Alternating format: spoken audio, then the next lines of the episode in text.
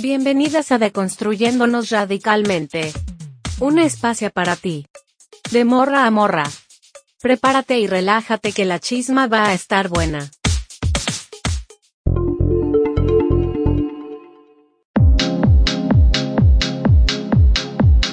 Hola chicas, ¿cómo están? Espero que muy bien el día de hoy. Como ya leyeron en el título, tenemos una super invitada especial estrella y además vamos a estar hablando de este tema que habían pedido mucho, que son los derechos de las mujeres, los derechos humanos, súper importante. Y pues ya saben que pueden encontrarme en diversas plataformas como iVoox, Anchor, Spotify, Apple, Amazon Music, etc. Así que comencemos. Los derechos, humanos, de las mujeres, con Rosario Quirarte.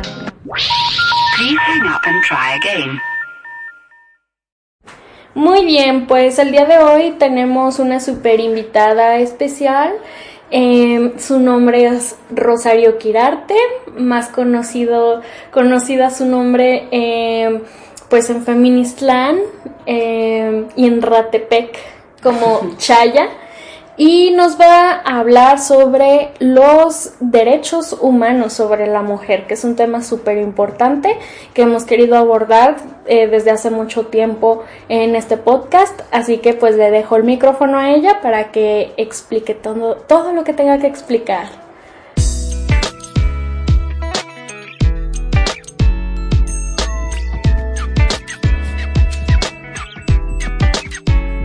Hola a todas y por ahí si hay algún todo. Eh, pues me da mucho gusto estar aquí participando con Beth, que es toda una influencer de Ratepec y también una multifundada compañera y todo esto pues porque hemos sido grandes impulsoras y defensoras de los derechos de las mujeres.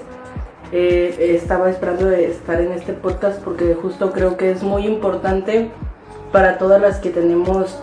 una postura feminista ya sea radical o de, o de otro tipo, que cada una se pueda concebir, abolicionista, liberal, etcétera, como cada una se, se lleve así. Aquí principalmente estamos hablando del feminismo radical. Es importante saber la evolución y la historia de los derechos humanos de las mujeres porque justo este logro tan grande ha sido un avance o han sido muchos avances de la lucha feminista que tiene nombrándose como tal y teniendo los postulados de que las mujeres tenemos los mismos derechos y debemos tener las mismas oportunidades y el reconocimiento de nuestra existencia como los varones. Eh, esto tal vez a algunas les mueva como de que no, no queremos igualdad, no queremos eso, pero pues compañeras, debo decirles que hemos eh, tenido un avance de ancestras de hace 300 años, donde su trabajo y sus vidas eh, nos han llevado a nosotras llegar a este punto de estos diálogos tan importantes para todas nosotras. Pues básicamente la historia de los derechos humanos de las mujeres mm, pues se remonta, o sea, los primeros indicios y, a llamarse como tal desde finales de la Revolución Francesa. En el año 1791, Olimpia de Gouges, o Olimpia de Gouges, no sé cómo diga la gente que sepa o no francés, ella eh, pues hizo una propuesta en respuesta a, la Declaración del Hombre y del Ciudadano en Francia, que fue un documento que se realizó donde se reconocían iguales libertades y, y pues en un valor a los hombres, a todos los hombres de Francia. Los que eran esclavos dejaron de serlo, los que eran plebeyos dejaron de serlo y los ricos para todos convertirse en ciudadanos. Esta categoría importante puesto que nos da un valor eh, de acceso a, universal a los derechos, ¿no? El ser reconocidas como ciudadanas, como ciudadanos es darnos un valor político en esta sociedad donde podemos incidir, cambiar, perpetuar los valores, eh, pero principalmente tomar las decisiones sobre nuestra propia vida, nuestra libertad y todo lo que queremos hacer. Sabemos que las mujeres a lo largo de la historia hemos estado limitadas de nuestros derechos aún hoy hay países, principalmente del Estado Islámico y otros de donde predominan religiones ultraortodoxas, donde las mujeres no son sujetas de derecho y donde incluso hay varones que son niños y tienen más este poder. Entonces, bueno, vuelvo. Olimpia de Buje hizo la Declaración de los Derechos de la Mujer y de la Ciudadana,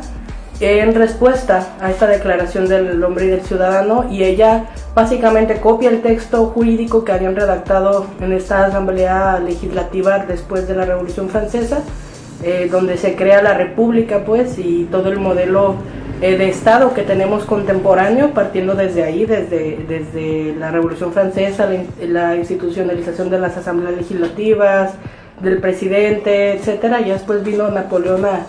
a, bueno, a reafirmar el Estado contemporáneo de derecho, ¿no? Pero ella hace esta declaración y pues ella que fue una gran defensora de la Revolución Francesa, fue una mujer eh, con acceso a educación y con, y con acceso también a una riqueza económica y sabemos que ellas siempre estuvieron en un principio dando esa batalla por todas porque pues había la mayoría que estaban en sus casas, que estaban reprimidas, muchas de ellas siendo mujeres esclavizadas también. Y entonces estas mujeres que llegaron a estos conocimientos o estos eh, privilegios, que no creo que sean privilegios para las mujeres, pues a estos accesos de información que tenían también los varones, pues les dio ese poder y esa palabra. De nada funcionó porque a Olimpe, igual que a los traidores de la República, la decapitan en una señal de que las mujeres pues no deben de pelear por sus derechos ni que son en ningún sentido igual que los hombres, a pesar de que ellas como siempre, todas nosotras hemos sido parte activas del cambio social y de las revoluciones, y absolutamente todos. Sabemos que después de las guerras que han hecho los hombres, de las conquistas del imperio que han construido a lo largo del mundo, siempre la guerra ha dejado una devastación.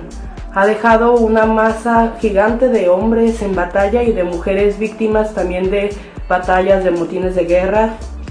Las mujeres y las niñas y los niños siempre son las personas más afectadas por todos estos procesos eh, y que han sido históricos a raíz de estas guerras efectuadas por los varones. Y una de ellas, y la más resonada en el mundo contemporáneo, es eh, la Segunda Guerra Mundial, eh, que fue un hito muy importante el, el, terminar esta guerra en 1948 para la creación de los derechos humanos, de todas y de todos, observándose desde un punto de vista universal. Pero para que llegara a ese punto hubo eh, anteriormente guerras, hubo luchas y las mujeres entendieron que pues esa forma de violencia la podían emplear de una forma dirigida hacia las instituciones del Estado, hacia exigirles ser reconocidas como humanas y hacerse visibles a través de actos públicos que para muchas personas fueron vandálicos, así como pueden decir que ahora lo son, y que fueron violentos para lo que las mujeres eran. Mientras los hombres estaban haciendo guerras, las mujeres que protestaban y quemaban carteles afuera de los palacios de gobierno, afuera de las asambleas legislativas para ser reconocidas como mujeres, como humanas, fueron cruelmente atacadas también. Eh, tenemos la historia eh, de las sufragistas y también eh, otras mujeres que estuvieron a lo largo del mundo, principalmente en países que ahora consideramos de desarrollo, como Nueva Zelanda, que fue uno de los primeros en reconocer también el voto de las mujeres, en Suecia, en Estados Unidos, en Inglaterra y en diversos países pues, del globo, que principalmente son de personas blancas. Eh, se dieron estos procesos. porque Creo que hemos tenido últimamente como también mucha crítica y mucho pleito con, con el feminismo que decimos blanco, pero creo que debemos asumir que ha sido una de las bases y una de lo que se ha partido para el reconocimiento de las mujeres como sujetas de derecho, porque esas mujeres que han llegado a tener ese acceso y que lo llegaron a tener, lo compartieron con todas, reconociendo que ellas por tener esa educación y ese valor que esta sociedad nos ha negado a lo largo de la historia, lograron estos precedentes para todas, a través de lo mismo que hoy hacemos, solo que esas mujeres eran ricas, eran estudiadas, eran igual que nosotras, que algunas son ricas que otras no, que algunas estudiadas que otras no, pero todas estaban ahí unidas, desde las que tenían más dinero hasta las que trabajaban eh, lavando ropa y absolutamente haciendo cualquier tipo de, trabajo, de acción, siendo eh, mujeres que no era remunerado su trabajo doméstico, que así se dice, o amas de casa, que también así han sido llamadas, todas estaban unidas porque todas siempre hemos tenido el interés de ser consideradas como humanas. Eh, las sufragistas fue un gran movimiento que se hizo, se logró el voto de las mujeres y con ello reconocernos como ciudadanas. Es decir, el tomar las decisiones y el poder ser eh, personas que representen a la población. ¿Cómo es posible que en un mundo donde la mayoría de las personas somos mujeres, las mujeres no tuviéramos representación ni en el poder, ni en las cámaras, ni con las personas que hacían las leyes, ni en los hospitales, ni absolutamente ninguna actividad económica relevante y mucho menos en el poder político teníamos representación, ni siquiera podíamos votar porque la diferencia sexual de las mujeres fue considerada muchos años como una diferencia mental, donde se nos consideraba eh, inferiores mentalmente. Esto debido a toda la restricción de conocimiento, a, a todo el apartheid sexual que nos hicieron, a todo el rezago eh, basado en nuestra diferencia sexual, donde no se nos accedió al conocimiento, a las escuelas, a las universidades, a la lectura y a todas estas obras, donde todo intento de las mujeres por ser destacado, destacada fue eliminado y por todo esto eh, las mujeres al no tener este desarrollo de estas eh, actividades intelectuales meramente que así eran consideradas por los varones, pues por supuesto que nos atribuían menor calidad mental. Pero todo esto artimañas del patriarcado para negarnos estos derechos básicos. Se logra el sufragio y con esto consecutivamente en México en 1956, sí, hasta hace muy poco, de hecho, ¿cuántos años después? Ocho años después de la Declaración Universal de los Derechos Humanos, en México se reconoce que las mujeres tenemos derecho a votar, pero no aún a ser votadas. Eso es consecutivamente hasta que eh, pues empiezan a tomar estos cargos de representación popular por las mujeres. Eh, la historia de los derechos humanos que van no solamente constreñidos al sufragio, que es el parteaguas de los derechos políticos, porque desde ahí nos reconocen como sujetas con la capacidad de gobernarnos en nuestra propia existencia y también de representar a otras mujeres y hombres en el mundo, eh, pues es el reconocimiento más básico de todos los derechos humanos. La vida, la integridad personal, la igualdad y la no discriminación, que han sido grandes principios de los derechos humanos. Eh, los derechos humanos se crean en 1948 con la Declaración Universal de los Derechos Humanos, después de una devastación mundial donde hubo muchos hombres eh, caídos en batalla, otros tantos ejecutados, y el mundo se quedó sin líderes y con todo el cuestionamiento a los líderes masculinos de llevar todos estos procesos de guerra a todo el mundo. ¿Qué quedó? Eh, nada más eh, como un paréntesis, eh, porque tengo una duda sobre eso,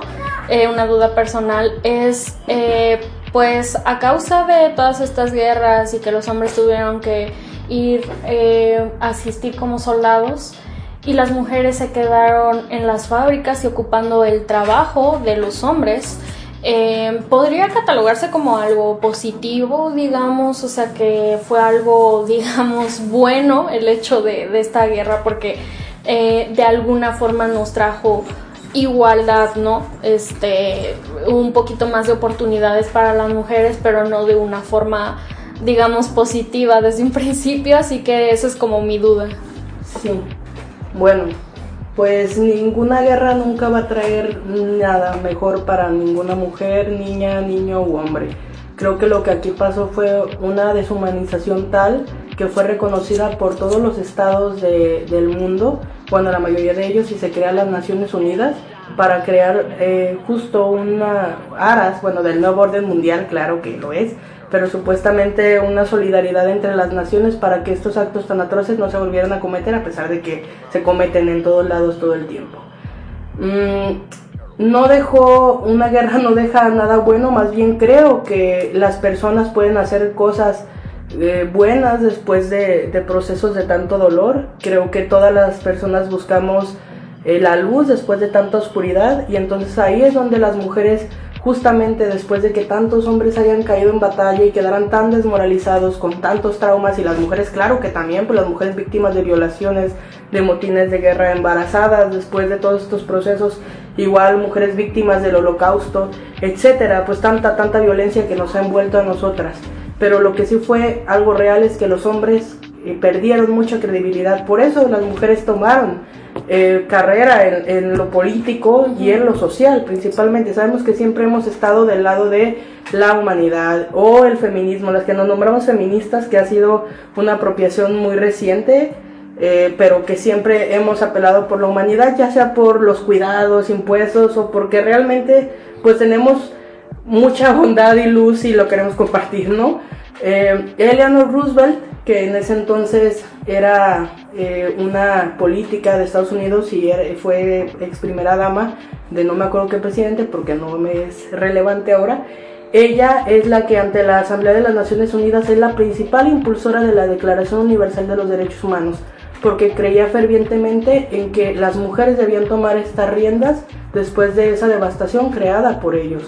Y ella, y solo a través de ella y de esos procesos y de otras tantas mujeres que la apoyaron en las calles, en las tribunas, en las asambleas, fue la que unificó a los líderes del mundo para poder crear las bases de la igualdad, la equidad, la no discriminación, la libertad y lo más principal en los derechos humanos, la dignidad. Que es muy debatible para mí hablar de una dignidad humana desde una postura pues antiespecista, pero sí creo que es importante esa, esa palabra dentro de los derechos humanos, porque reconoce que todas las personas, todas las mujeres y todos los hombres somos iguales y debemos tener este mismo trato este trato y estos derechos y este acceso a una vida libre, en paz, en igualdad y con seguridad es universal para todas y todas las personas sin distinción alguna. Y todas las personas son hombres, mujeres, de todas las latitudes, de todas las regiones, de todas las etnias, de toda la orientación sexual que exista y absolutamente de todas las diferencias que existan entre las personas. ¿Por qué? Porque justo las dinámicas de odio contra las mujeres, contra las personas racializadas, contra las etnias, ha sido derivado de una diferencia que no se ha reconocido como derecho, sino como todo lo contrario, como un prejuicio, como un odio, como una negación de estos derechos en razón de que no somos iguales. Y eso se sigue sucediendo ahora en, en muchos movimientos e incluso entre nosotras a veces nos ponemos una vara muy alta porque pues no aceptamos la diferencia y creo que ese es un valor muy importante pues que nos planteó en ese momento e, ella, ¿no? Eleanor Roosevelt. A lo largo de esto pues se descubrió que si bien es cierto que el, que el derecho a la igualdad es muy importante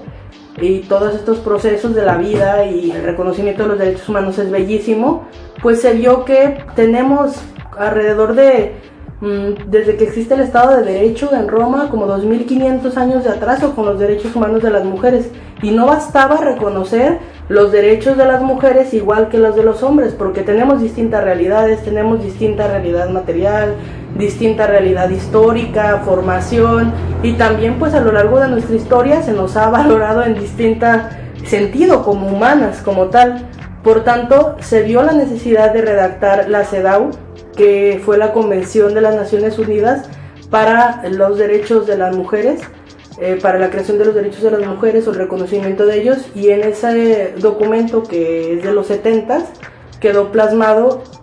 que las mujeres eh, tenemos derechos humanos basados en nuestro sexo porque justo por nuestra diferencia sexual hemos sido excluidas de los mismos. Entonces, basado en esa realidad que nos fue eh, tan importante para que no existiéramos como humanas, es esa misma realidad la que nos hace tener derechos humanos. Especiales, sí, diferentes a los demás derechos humanos, no. Todo mundo tenemos los mismos derechos humanos, pero basados en una realidad, contexto, historia, lugar de nacimiento, etcétera, se han ido desarrollando de distinta forma. En el caso de las mujeres, pues se reconoce un derecho muy importante que después se consagra de nuevo en Belém do Pará, que es el acceso a una vida libre de violencia. Principalmente ese derecho no lo tienen los hombres, por ejemplo, porque a pesar de que también son víctimas de violencia, sabemos que la violencia es masculina esencialmente. Y como ha habido una desventaja en razón de esta diferencia sexual y esa discriminación sistemática tan fuerte, que nos ha llevado que ahora se reconozca que existen los feminicidios incluso, ha sido no porque le hemos dado más valor o menos a las mujeres, ¿no? Que ese es un argumento que se da ahí supuestamente con la gente de afuera que está contra las feministas y contra los avances de los derechos de las mujeres, sino que se ha reconocido un problema, el origen del problema y se ha tratado de subsanar ese origen del problema con reconocer derechos, que eso es lo importante del feminismo y de las luchas sociales. No vamos a cambiar el mundo, no podemos hacerlo rápidamente, no nos tampoco tenemos que frustrar, pero tenemos que saber que los, los pasos en nuestros derechos han sido constantes, continuos, que no estamos dispuestas a cederlos y que también eh, pues podemos estar generando una diferencia en nuestra vida y en la de las demás personas de este modo y que pues no tenemos que ceder, ¿no? que tenemos que seguir avantes. Eh, uno de los aspectos que reconocen los derechos humanos es la progresividad, la eh, interdependencia, que significa que si violentas un derecho humano estás violentando otros tantos. Eh, la indivisibilidad es parte de esa, la universalidad que es para todas las personas y en el caso de las mujeres pues para todas las mujeres. Y la progresividad que es muy cuestionable para mí porque presume que conforme pase el tiempo o avancemos va a haber mayor cobertura, mayor reconocimiento y garantía de derechos. Pero eso es la pregunta que ahora nos podríamos nosotras llevar, o sea, ¿a cómo, a quiénes, de qué forma? Más derechos, eh, los derechos cómo se redactan, conforme a una necesidad, conforme a una exigencia social, conforme a una agenda política internacional, no lo sabemos, pero lo que sí sabemos es que si bien los derechos humanos de las mujeres han sido un avance de las mujeres, los han reconocido el Estado, los ha reconocido el sistema y los ha reconocido en un sentido también limitativo. Tan lo es así que ahora hay una tergiversación de lo que son nuestros derechos y, y si están basados en un género o en sexo. Y, la situación de los derechos humanos es que eh, pues cada vez que pasa más tiempo, o sea, como es el principio de la progresividad, cuanto más reciente sea un criterio, un instrumento normativo o un tratado internacional en materia, tiene más validez que el pasado. Esto nos está llevando a borrar los inicios, los cimientos de los derechos humanos y especialmente de los derechos humanos de las mujeres, que ya nos están reconociendo en lo que históricamente nos han discriminado y violentado, si se están reconociendo eh, basadas en, en, pues en cuestiones de construcciones sociales que justo nos han afectado en razón de nuestro sexo. Mm, bueno, después de, estos avances que se dan en un sentido universal, eh, también en, el continente americano, la Organización de los Estados Americanos, en 1978 me parece, eh, redactan la Convención Americana de los Derechos Humanos, que en un sentido regional es lo que nos ampara para acudir ante el más alto Tribunal de Derechos Humanos, que es la Corte Interamericana de los Derechos Humanos, que también ha tenido criterios que Mm, han sido algunos avances de las mujeres y otros que considero que han sido eh, en detrimento de nuestros derechos humanos también y eso es lo peligroso de los sistemas regionales que responden a un sistema universal, globalizado y capitalista de derechos humanos, por desgracia. Em, entonces se redacta esta convención y hay una visibilidad por los estados americanos de estos derechos. Se empieza desde ese entonces a redactar ciertas sentencias contra algunos estados a raíz de esta violencia que el mismo estado, como todos lo decimos, no, fue el estado, el estado es el, responsable de la violencia que existe, de la represión, de la criminalización, de absolutamente de, de todo lo que es la persecución de las activistas y todo ello. Y principalmente los principales casos que se empezaron a dar pues fueron de personas detractoras del Estado, activistas, eh, cantantes defensoras de la tierra, del territorio, mujeres, eh, en todos los ámbitos en los que sufrimos violencia y hay una gran impunidad en el Estado. Y este avance del sistema interamericano ha llevado a un gran proceso de un cambio en el derecho interno mexicano, puesto que eh, con casos como el de Rosendo Radilla en el 2010 en México se hace una gran reforma en materia de derechos humanos, donde no sé si ustedes recuerden cuando estaban en la primaria, si tuvieron alguna clase mini de derecho constitucional o de por lo menos de saberse el artículo 3, eh, si recuerdan que eran llamadas garantías individuales. A partir del 2010 en México se llaman derechos humanos y se reconocen en toda esta universalidad que se tiene ya no solo a las ciudadanas y ciudadanos, ya no son derechos en la Constitución, sino son derechos universales. Em, esto es un granito para las mujeres, puesto que México hasta recientemente ha reconocido el, el crimen de feminicidio en el 2007, donde fue también una iniciativa muy grande de las activistas para impulsar que se tipificara este delito, que se eh, pues juzgara de manera especial y también como parte del derecho al acceso a una vida libre de violencia y acceso a la justicia de las mujeres. Eh, y pues a partir de ese delito aquí en México se reconoce pues la gran cantidad de feminicidios que existe, la gran cantidad de violencia contra nosotras y que esta es sistemática, estructural y que sí, a pesar de que muchas de nosotras no podamos estar de acuerdo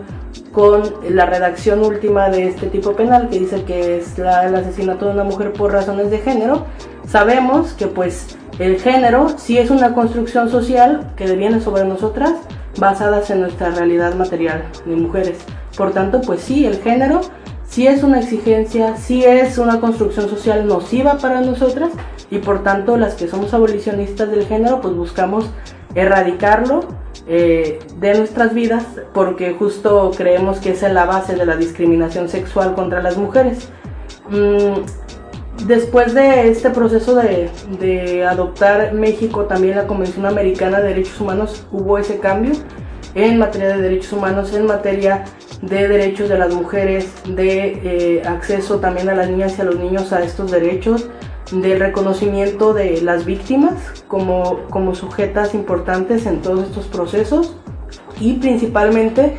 de considerar que los tratados internacionales en materia de derechos humanos tienen la misma relevancia que la Constitución para nuestro país. Eso es muy importante porque la Constitución representa un modelo de Estado que nos aplica a todas y a todos. Em, fue muy importante todo este proceso puesto que se ha reconocido en la ley de acceso a las mujeres a una vida libre de violencia, todos los tipos de violencia que sufrimos las mujeres y cómo castigarlos, cómo atender, prevenir, sancionar, erradicar, partiendo de CEDAW y de la Convención Belém do Pará, que fue celebrada en Brasil eh, por la Organización de los Estados Americanos en, en los 80 me parece esta convención planteó como tal cuáles son las violencias que vivimos las mujeres y cuáles son las obligaciones de los estados para prevenir, sancionar y erradicar todo tipo de violencia contra nosotras. Por eso es tan importante, aunque ahí reconoce también motivos de género en esta violencia. Sin embargo, esta convención interamericana contra eh, la violencia hacia las mujeres se convierte en un instrumento normativo de nuestro país con la ley de acceso a las mujeres a una vida libre de violencia, que es muy, muy parecida también a, la redacción de ese instrumento internacional, lo que nos permite detectar la violencia feminicida, la violencia económica, psicológica, sexual, etc. Y me dirán ustedes, ¿y qué tiene que ver la violencia con los derechos humanos de las mujeres? Pues que justo es de lo que hemos tratado aquí todo este tiempo. Por desgracia, parece que los derechos humanos funcionan en un sentido negativo, de que necesitas ser violentada para que te lo reconozcan, pues aunque suene fuerte y aunque suene mal, así lo es. Así lo es, los derechos humanos se reconocen en el sentido de decir yo reconozco a Beth como una sujeta política, eh, con derechos, con libertades, etc. Pero se garantizan cuando estos son el derecho a la educación, el derecho a la salud, que significa que el Estado debe de poner todas las disposiciones para tu disfrute de ese derecho. Pero por desgracia, los derechos humanos se hacen valer por las autoridades solo cuando estos son violados o afectados. Por tanto, más que una cultura de, de sanción respecto a los derechos humanos, necesitamos una cultura de derechos humanos basada también en, en la perspectiva feminista donde no esperemos a ser violentadas, sino que siempre vayamos a la prevención y a la promoción de esa, pues de esa cultura de paz que a las radicales también nos ha hecho mucha falta. Y pues dentro de esta paz tenemos pues que encontrar pues las estrategias necesarias para seguir avanzando en nuestros derechos, en mantenerlos y pues evitar a toda costa los riesgos, los peligros que imponen pues muchas veces el ser críticas, disidentes eh, de este sistema, feministas, lesbianas y, pues todo esto que, muchas somos y que nos representa y, y, pues es importante siempre encontrar las estrategias para reunirnos y seguir en la lucha, como lo hicieron las ancestras desde hace mucho tiempo tenemos que a nivel eh, jurídico eh, a lo largo de la historia de los derechos humanos se fueron conquistando el derecho al voto, el derecho al libre tránsito, a la libertad, eh, no solamente que radica en pues moverse de un país a otro, ¿no? Sino desde el uso de la bicicleta, el caminar solas por la calle sin, que, sin la tutoría de un hombre, el mantenernos lo mínimamente seguras de estar nosotras ahora pues transitando en nuestro país o hacia nuestro trabajo y todo esto y que pues aunque sabemos que, que no estamos seguras y que siempre tememos pues eh, que se nos prive de la vida o se cometan otros hechos eh, ilícitos contra nosotras, pues seguimos en esta lucha y seguimos visibilizando nuestra presencia porque pues queremos mantenernos eh, como sujetas de derechos o más bien como libres y con derechos porque también la palabra sujeta viene de eso, ¿no? De estar como atada a un régimen de leyes, de normas y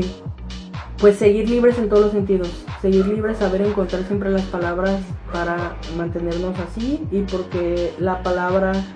y el nombrarnos y la lucha eh, por la voz de las mujeres ha sido una de las principales eh, formas en las que hemos logrado llegar a las instituciones a reclamarle al Estado ya que se reconozcan nuestros derechos. Sabemos que las manifestaciones, las eh, tomas de los espacios y el descontento de todas es lo que nos ha llevado a nuestros derechos. Justo Beth me preguntaba cuál era algo, alguna imagen que identificara yo con el tema de hoy de los derechos humanos de las mujeres y le dije que una imagen de protesta porque a través de ella se han logrado nuestros derechos humanos. Eh, posteriormente hemos adquirido el derecho al divorcio, al patrimonio, que como lo dice su nombre, el patrimonio en la acepción latina etimológica señala que son las cargas del padre y el matrimonio las cargas de la madre, ¿no? El patrimonio, lo que es el dinero, los bienes, la administración, eh, la riqueza, el ámbito público, las herencias, siempre le ha correspondido a los hombres y seguimos viéndolo al día de hoy en los ranchos de donde yo vengo y aquí en la ciudad, eh, los bienes, las herencias se siguen dejando principalmente a los hombres porque se les considera los jefes del hogar, ¿no? Y jefes del hogar es igual al pater, familias, al patriarcado. Y a las mujeres, el matrimonio, las cargas de la madre, los hijos, el esposo, la crianza, los cuidados, los servicios en gratuidad, el trabajo doméstico, que no me gusta esa palabra, pero así se dice en derecho, el trabajo doméstico no remunerado, que, me gusta mucho que pues haya instituciones que al día de hoy hablen de que las amas de casa, así con esa palabra que se ha dicho tan, mal, son las mujeres que tienen un trabajo doméstico no remunerado principalmente. Entonces, que, se empieza a nombrar todo esto. Eh, ahora vamos con una progresividad en un sentido, mm, pues que queremos mantener a las mujeres positivo a favor de nosotras de reconocimiento eh, principalmente de nuestros derechos sexuales y reproductivos como lesbianas, que seguimos viviendo infinidad de violencia por nuestra existencia como bisexuales, eh, como mujeres eh, en toda nuestra existencia, con el derecho a la libertad sexual que tenemos, a absolutamente pues expresarnos de distintas formas, a vincularnos libremente con, con, las, pues, con las mujeres o con las personas que nos queramos vincular. Y a la vez eh, pues algo muy importante que ha estado presente en América Latina y el mundo, pero principalmente en América Latina por ser una de las regiones del mundo eh, con más rezago en los derechos humanos de las mujeres, que es el, el aborto, la educación sexual integral y pues todos los servicios de salud a disposición de las mujeres. Estos derechos como son el compartir tu vida sexual con quien desees o contigo mismo, el eh, contigo misma, el descubrirte, el disfrutar, el tener los cuidados necesarios, las herramientas de salud pública para, para la salud sexual de las mujeres y la interrupción legal del embarazo, así como la educación sexual integral, entre otras demandas, son parte de los derechos sexuales y reproductivos de las mujeres que son importantes de reconocerse, de avanzar y que no deben ir en retroceso por eh, puesto que justo las características biológicas y, sexuales de las sujetas pues también nos han dado eh, esos derechos, ¿no? El acceso a esos derechos, el hecho de la interrupción legal del embarazo, de que ahora estemos luchando en México y que ya se haya aprobado este acceso a bueno, a que se quitó el IVA a los productos de, pues no sé, le dicen higiene menstrual, a los productos que las mujeres utilizan para cuando eh, pues tenemos la menstruación. Y también aquí en Jalisco se aprobó recientemente que va a haber entrega de toallas sanitarias y otros eh, medios de higiene menstrual para las mujeres que higiene no me gusta porque ni que fuera suciedad, no sé, de uso de gestión menstrual, es de gestión menstrual para las mujeres y para las niñas en el estado de Jalisco. No sabemos ahorita cómo va a operar esa política pública o esa ley, pero esperemos que sea pues siempre en beneficio de, de todas, ¿no? Eh, desde donde nos sintamos cómodas, etcétera. Entonces es muy importante eh, el nombrar estos derechos, el saber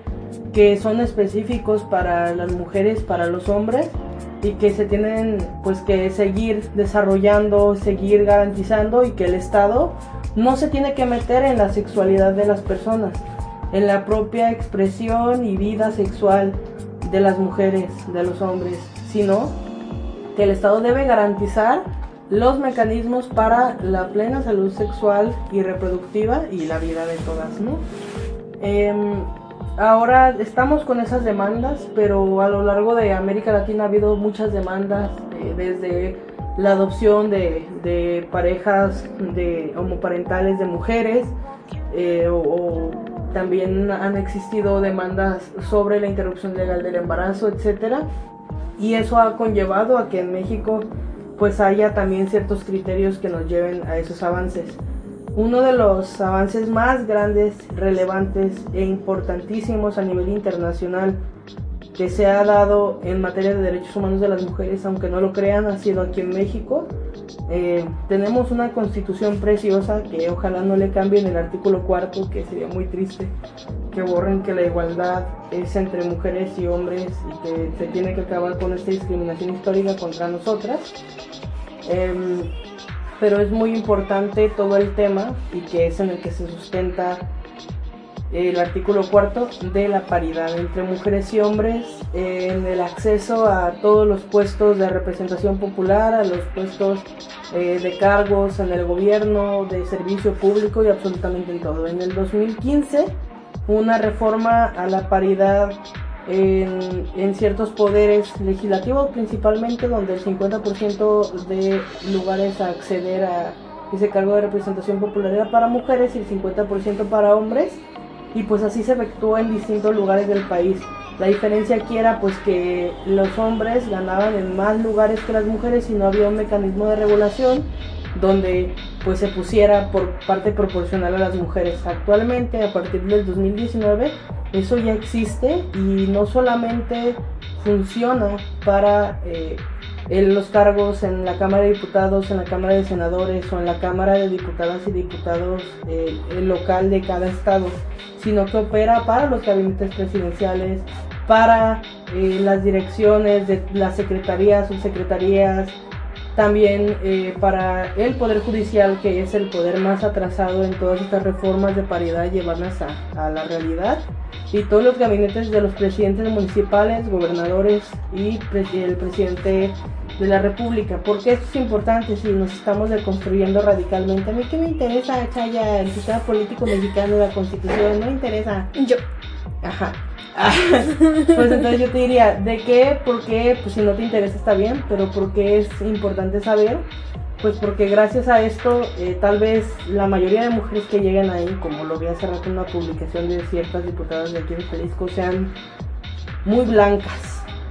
sean muy millonarias, sean muy distintas a como nosotras somos, pero tienen algo igual que nosotras y es su historia, es su existencia, es su cuerpo, es la discriminación que hemos vivido, que tal vez ellas tengan lana y nosotras no, pero que sabemos que se está abriendo un camino a las que les interese llegar, a las que no les interese, a las que queramos seguirla haciendo de todos y llegar a las corazonas de otras mujeres que tengan conciencia, que no la tengan, a las que podamos informar a través de estos podcasts,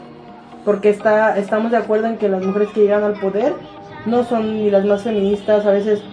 la mayoría de veces no son feministas, las que se dicen feministas lo dicen para ganar a las feministas en los votos, etc. Pero lo que sí es importante es que somos mujeres y si apostamos por construir con las mujeres, podemos construir con nosotras desde los distintos ámbitos, aunque haya mil y un diferencias. Si estamos jalando a donde mismo, a visibilizarnos, a existir, a ser libres, a cuidarnos entre todas, a generar pues estos acompañamientos, estas redes que no existen en este mundo patriarcal, creo que vamos a hacer mucho más por los derechos de las mujeres que obviamente el Estado. Y que a través de eso, pues las mujeres que tienen acceso al dinero, a los presupuestos, a que pueden crear, destruir, eh, generar nuevas leyes y políticas públicas, evidentemente es mejor que nosotras lleguemos a informarlas y acompañarlas, porque es muy difícil también ser una mujer en la política, muy difícil ser una mujer en el ámbito profesional, en el ámbito privado, en el familiar, en el escolar, en, absolutamente todos lados y más en el ámbito político, porque estas mm, pues medidas afirmativas, que así se dice en materia de derecho, medidas afirmativas para que las mujeres eh, accedan a estos cargos para que haya un balance o una equidad, un mínimo equilibrio entre las mujeres y los hombres después de que nos han excluido de, de estar presentes, ya no digamos del poder, porque creo que a muchas de nosotras no nos interesa el poder por el poder, sino nos han excluido de existir, de estar presentes, de ser parte de esta vida y de las decisiones y del cambio y de conectar con la vida. Em, que lo que nos, nos corresponde ahora es tal vez pues las que quieran participar, dejarlas participar, exigirles y nosotras seguir haciendo lo que cada una en su activismo busque por mantenernos vivas, por mantenernos libres. Pienso em, que ahora este, este triunfo de la paridad nos corresponde a todas. No es único de los poderes. Si tú estás trabajando en una universidad, si tú estás eh, estudiando aquí, allá, si tú eres servidora pública, absolutamente en todos los espacios, a pesar de que eso no se efectúe, todo debe ser paritario, 50% hombres, 50% mujeres, porque no es que seamos antropocentristas o queramos dividirnos el mundo, pero nos toca la mitad de todo para recuperarlo, para, para socializarlo, para hacerlo en comunidad todas, para volver a crear la vida. Eh, yo tengo una duda, o sea, ¿tú qué piensas, este, o cuál es tu postura respecto a la paridad de género, de lo que ahorita comentabas? Porque mucha gente dice que, pues, todos esos puestos políticos, por ejemplo, se están ganando eh, en las mujeres, ¿no? Ah, pero solamente por el hecho de ser mujeres, o sea, no se los están ganando verdaderamente, sino que solamente ponen mujeres en los puestos, aunque no estén como lo suficientemente calificadas, pero solo las ponen por estar ahí. Esta es la pregunta más, más recurrida desde hace unos años, pero bueno, pienso muchísimas cosas, la verdad, y muchísimas respuestas que, que, de tanto que se me va a ir ahorita, pero voy a tratar de poner un poco de orden en mi cabeza. Una, pienso que, eh, bueno, que no, el Estado no debería existir. Primero. Pero no, ya que existe y ya que existe esa división de poderes y esa división de poderes basada en, en el sexo o en los sexos o en o lo que las leyes ahora le dicen en los géneros, eh, pienso que es importante, que es necesaria y que si bien no resuelve el tema de la desigualdad económica, social y la violencia contra las mujeres, eh, más bien, bueno, que estoy yéndome por un lado que no se responde a esa pregunta, pero creo que es importante dar ese contexto. Mm, considero que por, por un lado hay personas que dicen que yo ahí vería el problema, que la concentración de poder masculina se está dando más fuerte, porque antes por ejemplo, pongamos el caso de, la gobernadora Evelyn Salgado y, de, del violador Félix Salgado, que era el candidato a la gobernatura de Guerrero y ella ahora es la gobernadora de Guerrero. Eh, que ese hombre quería ser gobernador y que le dieron un cargo de senador y allá de gobernadora. Entonces, hay personas que dicen, y no es el único, o sea, hay muchísimos casos de primos, hermanos, padres, amigos, eh, amantes, eh, proxenetas, absolutamente de hombres que son poderosos, que están en la política, que manejan eh, perfiles de hombres, que son líderes de hombres y que por tanto también son líderes de mujeres y que entonces hay personas que dicen que hay una concentración de poder masculino. Yo ahí es donde vería más el problema, ¿no? Que me, que me interesa así desarrollarlo, como en este caso de, de Félix Salgado. Pero por otro lado veo que realmente él no es el gobernador, o sea que a él como en un sistema masculinista y los morinistas que se han caracterizado por estar especialmente contra las mujeres, cerrándome puertas de nuevo. No es cierto. en poco tiempo voy a decir lo contrario. no, es cierto. Eh, que están demostrando este tipo de cosas, al mismo tiempo descubro pues que hay una gobernadora en Guerrero y eso me parece muy magnífico. Por otro lado, será la hija de Félix Salgado, pero Evelyn es una mujer independiente igual que tú, igual que yo que su padre no la define y que ella en cualquier momento puede dejar eso y que con el poder como gobernadora que tiene puede hacer, destruir, no, calificar para presidenta, denunciar a su padre, joderlo, lo que tú quieras. Pero al final su poder como una mujer empoderada, como una mujer que visibiliza que es la primera gobernadora de Guerrero y que no iba a haber gobernadora, que iba a haber gobernador. Eso es para mí, pues para mí Chaya que piensa distinto a otras mujeres es muy emocionante porque sí es la hija de él, pero yo a veces me cuestiono todo eso de las pertenencias entre la familia y obviamente nunca voy a pensar que una persona es igual a otra porque sea su hija o su familiar o una conocida o haya sido una amistad.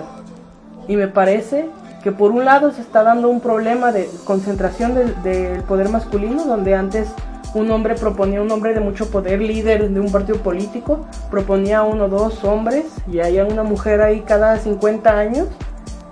y que ganaban esos perfiles, pero que tal vez estaba más dividido. Ahora tal vez haya perfiles donde un hombre esté proponiendo a tres hombres y a siete mujeres, porque las mujeres levantamos menos la mano porque sabemos que es una friega meterse a la política siendo feminista. Eso me lo dijo una vez eh, Nancy Castañeda, ¿no? Eh, que era muy difícil ser política y ser feminista, que era lo más. Y sí, lo he descubierto en, en tiempo, porque como activistas somos políticas. Y pues cuando queremos recurrir a un cargo de representación popular es muy difícil. Pero eso me ha hecho saber pues que esos caminos son difíciles, que tal vez se esté dando una concentración, pero a la vez no. Porque hay mujeres desarrollando sus propias trayectorias, expertices, lucha social, activismo, leyes, propuestas, iniciativas, gestiones de gobierno que han sido mil y un veces mejor que las de muchos hombres que eso no les quita que algunas sean corruptas, que algunas hayan llegado sin la preparación suficiente, que algunas sean hijas, comadres, ahijadas, lo que tú quieras de alguien que sea en el poder, porque para llegar, a ver, ojo, para llegar ahí necesitas eso, necesitas un padrino, una madrina, ¿no? O eso es obvio. Pero, ¿cuándo? Más bien aquí la pregunta no es si las mujeres están calificadas, los hombres han estado calificados para tener un patriarcado de 7000 años y para gobernarnos con una república en México desde hace más de 200 años han tenido la capacidad, la sabiduría, la sensibilidad, el, el sentido común, la cultura de la paz, la igualdad, el trato digno a las personas, una vida libre de violencia y de guerra. O sea, las guerras son el claro ejemplo de que los hombres no saben gobernar. Porque los hombres quieren gobernar para, pues, gobernar, porque la palabra gobernar no debería existir, porque es de ellos. Ahora, con el sistema que tenemos, que no es fácil cambiar y que no lo podemos cambiar de la noche a la mañana, quien quiera ser mujer y representar y hacer un cambio desde el recurso que es millonario, multimillonario que tiene el Estado y, y el gasto público y los gobiernos hasta los municipales, si una mujer hace algo mejor con ese dinero, yo estaré mil veces agradecida porque estoy segura que eso va a pasar. Porque em, algo que se ha dicho, bueno, eh, muchas, muchas veces es pues que las mujeres no resolvemos muchos temas o que no se hace un gran cambio, pero a mí me parece que el visibilizar la existencia de mujeres, que a la vez em, hacer otra visión de nuestra gestión pública, y visibilizar la mala existencia. Ya será que dos, tres no representan nada, que son muchas, que están en los intereses de los empresarios. Pero si Beth mañana quiere, si Beth mañana deja de, ser radical o dice, no manches, ya estoy harta de que pura gente incompetente nos gobierne. Yo, yo quiero representar a mis compas feministas que nunca nos escuchan, que nomás nos criminalizan, que nomás nos quieren joder, que ninguna ley nos beneficia, que los institutos no sirven para nada, ah, pues yo me la voy a aventar a pesar de que es una chinga y si me ayudan 100, 200 morras, yo soy yo. Y ese es el gran valor de las mujeres en este mundo donde tenemos derechos civiles y políticos. Recuerda que ya somos, ya podemos ser independientes además, que tenemos el poder de representar a otras que muchas veces no levantan la voz, no podemos, porque no sabemos qué está pasando, no sabemos que el mundo opera en desventaja, que hay un patriarcado, que hay violencia. Y si hay una mujer que visibiliza eso, realmente puede cambiar la vida de las otras, puede hacer un hito y puede hacer más que mil y un legislaciones de la paridad, que mil y un políticas públicas. Porque una mujer que es feminista, que llega al poder, va a hacer un cambio. Y muy pocas han llegado. Marcela Lagarde es una de ellas. Y ahorita no se me viene a la mente nadie más. ah, bueno, sí, Guadalupe Almaguer, eh, ex, ex, eh, ex diputada federal de la pasada legislatura, que ahorita es la presidenta del Instituto de las Mujeres en San Luis Potosí. Ella también. Eh, y pocas mujeres que han llegado ahí, que han sido con esta relevancia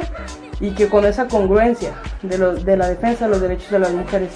Entonces creo que hay, hay hasta cierto punto algo de esperanza hasta donde nos alcance eh, arruinar este planeta o no lo sé. Pero creo que lo podemos recuperar. Que nosotras aquí con ese poder que tenemos de visibilizar, de tomar los espacios, la mercadita, que no es un espacio que se tiene que perder y se pierde en lugar, se tiene que reubicar, tenemos que seguir exigiendo nuestros derechos. El reto más grande para las mujeres es sabernos, o sea, válidas sabernos importantes y sabernos con derechos humanos, sabernos humanas, porque a mí, ¿cuántas veces yo hasta me he sentido mal, así, porque así nos hacen sentir, cuando escribo que, ay, soy defensora de los derechos humanos de las mujeres y de las niñas, y luego viene la gente y te dice, ¿cómo? No más de las mujeres y las niñas, y cómo que los derechos humanos son para todas las personas, y tú les dices, oye, más bien es, las mujeres y las niñas somos humanas no, aquí la respuesta no es, y las otras personas es, a ver, ya te diste cuenta, somos humanas y somos la mayor parte de la población y la más segregada. Y la que te duele tanto que nombremos, que el nombrarnos es el mayor acto de rebeldía. Y no de rebeldía así porque solo digamos, ah, sino porque es la rebeldía que nos ha llevado a existir. En, en nombrarnos nosotras como iguales, en reconocernos y en las leyes que aunque no nos importe, son muy importantes ahorita. Tal vez mañana, en 100 años, en 200, podamos ser anarquistas, podamos vivir en el separatismo completamente chidas o no. Pero hasta ese momento nos toca construir en esta munda, seguir luchando y nombrándonos. Y yo siempre les voy a decir a las mujeres y creo que cuando asesoro a las mujeres y cuando hablo con, con nosotras y que es algo que nos da mucha paz y muy, pues nos hace sentir valiosas es saber eso, que no estamos mal, que tenemos derechos, que, igual que ellos eh, nos debemos sentir pues con ese mismo valor, con esa misma seguridad con la que van por el mundo. ¿Por qué? Porque ellos se saben humanos. Esa es la diferencia. Entonces, antes eh, decía que los derechos humanos se basan en el reconocimiento del derecho de la otra persona y funcionan como de una forma medio negativa, ¿no? A ver, eh, mi derecho no es solo la vida, sino es a que no me priven de ella. Mi derecho eh, no es solo ser humana, sino a que no me deshumanicen, a que pues existamos de esa forma, ¿no? A que el discurso de los derechos humanos de las mujeres no sea menospreciado, por ejemplo. A que estas eh, agendas donde decidimos centrarnos, pues sigan avanzando, que si no queremos aliadas, aliados, queremos personas que nos dejen vivir en paz, hacer nuestro activismo, seguir avanzando y pues evidentemente las mujeres pues queremos seguir existiendo y tener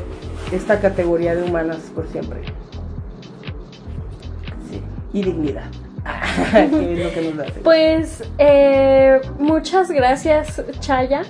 nada más te quiero hacer una última pregunta, ya que has respondido todo de una forma, pues, bastante amplia. Yo creo que quedó súper entendido todo este tema y, no va a haber ningún problema. Pero, entonces, ¿de qué forma nosotras podríamos encontrar eh, todos esos derechos? Humanos para las mujeres en la actualidad, de qué forma lo podemos hacer, eh, ya sea funcionar, ejercer, etcétera, etcétera. Este, si a lo mejor, no sé, no nos interesa tanto la política o a lo mejor no estamos tan interesadas, pero sabemos que todos esos derechos son fundamentales. Bueno, pues el principal derecho es ese que yo les digo que es uno muy importante, la libertad de expresión. ¿Cómo lo haces valer? Pues siempre eh, manifestar lo que pensamos, lo que sentimos, exigirlo a las autoridades, que es algo que siempre hacemos siendo activistas. Em, cuando recibamos algún hecho que nos agravie a nuestra persona, que nos dañe, que sea un delito y que nosotras como, como mujeres preparadas o más o menos preparadas en estos temas eh, de la defensa de los derechos humanos, sabemos identificar esa violencia, sabemos eh, compartirle a las compañeras que le están viviendo, denunciar, porque si bien es cierto que vivimos en un estado con mucha impunidad, con mucho beneficio para algunos hombres, con muchos derechos para las, los imputados principalmente, eh, a la vez pues tenemos una muy baja eh, cantidad de denuncias, una muy baja exigencia a las autoridades también, una apatía muy grande y también pues que viene de los episodios de violencia que han vivido las mujeres, que es difícil de nombrarlos, por supuesto, pero donde no nos creemos merecedoras ni poderosas siquiera de denunciar por un agravio que nos han hecho en distintas áreas. Ya si te han dañado en lo penal, en lo civil, si te deben una lana, si eh, si te violentó tu pareja, si te violentó tu familia, si absolutamente cualquier situación nos cuesta mucho primero creernos acreedoras de, pues un valor y de una reparación de un daño que hemos vivido, ¿no? Eso es yo creo que lo más que vivimos las mujeres, ¿no? Como tú me dirías, ¿cómo hago valer mis derechos siendo una mujer denunciando, ¿no? Creo que, que en el sentido negativo de los derechos, así es como funcionaría. Pero a la vez, pues siempre exigiendo, yendo por lo más, sabiendo el valor que tenemos, porque el reconocimiento de los derechos humanos y la dignidad tiene que ver con el valor, no nomás el que me da la otra gente, sino el que yo me doy, no es coaching, es la verdad. Es si yo quiero estudiar la licenciatura, si yo quiero estudiar la prepa, la maestría, si yo quiero ser doctora, si yo quiero entrar al pinche ejército, que no lo haga, compa. Si yo quiero ser política, si yo quiero ser maestra, pues lo hago, lo intento, voy a por lo más, exijo, si no me dieron el jale, ah, ¿por qué no me lo diste? Ah, porque soy lencha, ah, porque soy feminista, porque estoy tatuada. Habla de pedo, güey. Sí. Em, si alguien te emite un discurso de odio contra ti, siendo mujer, siendo eh, alguien de la diversidad sexual, siempre y cuando el discurso de odio es aquel que incita a la violencia. Si a las mujeres nos amenazan de muerte, si nos incitan, si nos alebrestan por aquí, por nuestros pensamientos políticos, denunciar, nombrarlo, saber tener la claridad de eso, eh, informarse con las mujeres, informarse en el Internet. Ese es nuestro derecho la información. No nomás es expresarnos, es informarnos y informar a las demás así como tú lo estás haciendo. Así estás ejerciendo tus derechos. Y así estás haciendo a las demás mujeres sabedoras de sus propios derechos. Y esto es una labor muy importante, la de esta comunicación, eh, este podcast feminista y estas otras alternativas a las mujeres. Tampoco es, es muy bonito hablar siempre de que el acceso a las mujeres es una vida libre de violencia, más bien la, la vida libre que merecemos todas las mujeres. Y pues pienso que los derechos están en todo, en el acceso a la salud, en que si ahorita no te quieren dar una prueba COVID, pues sí, si, la, si puedes, si la quieres hacer de todos, hazla. Porque el sistema está mal y por algo han existido los derechos. Los derechos se han reconocido a partir de lo mal que ha estado el sistema. Y esa es la principal prueba, ¿no? Informa, infórmate, di las cosas, compártelas, em, estudia, cuida tu salud, pregunta, pelea por tu salud, mm, pelea por la cultura, por el arte, porque se ha evaluado, pelea o, lucha, porque no sé, ya esas dos palabras son muy bélicas haz algo por, por las niñas, por los niños. Absolutamente cada cosa con la que tú te muevas en tu día está atravesada por los derechos humanos. Si vas a la tienda y te, te quieren transear con mayor precio, tú lo increpas, tú les preguntas. Absolutamente cada acción que hagas en tu vida, si te acosan en la calle, respondes. Porque no vas a esperar que la autoridad vaya y castigue, porque la autoridad seguramente no lo va a hacer cada mujer tenemos el derecho de hacernos saber con derecho y con ese valor. Entonces, la práctica. La práctica nos va a hacer eh, pues ejercer los derechos humanos que lo haces todo el tiempo. Aquí en México tienes el derecho de vestirte con falda, con short, con o sin suéter, ponerte o no lentes, salir sola a la calle sin que te acompañe un hombre, sí, con un clima terrible de violencia pero podemos hacer eso, podemos estudiar hasta una carrera profesional, un posgrado, podemos dar clases y nos dan ese pinche jale, podemos tener seguridad social a medias, podemos hacer un buen de cosas. Entonces, esa gran gama de posibilidades que las mujeres hace 100, 50, 30 años no tenían, podemos ser lesbianas visibles, aun cuando se cometen eh, feminicidios en razón de, de, de lesbo odio. Y podemos seguir siendo lesbianas visibles hasta, hasta toda la existencia que queramos vivir, porque nadie nos va a privar. Por eso. Bueno, pues muchísimas gracias, ahí lo tienen chicas.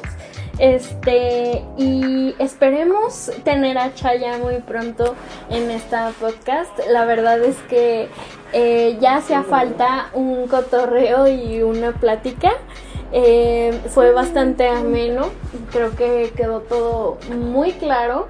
Eh, ¿Tienes eh, redes sociales para que las chicas te encuentren y, y, te busquen y así? Solo si no me funan. No, sí, miren, tenía Twitter, pero ya no lo uso. ¿Saben? Sí saben por qué, ¿verdad? Ah. Bueno, eh, pues en mi Facebook de Rosario Quirarte o en mi Facebook de mi página que está un poco abandonada, que es Rosario Quirarte Plazola. Ahí, ahí, voy a alimentar más esa página. Bueno, pues cuídense mucho, chicas. Muchas gracias. Bye.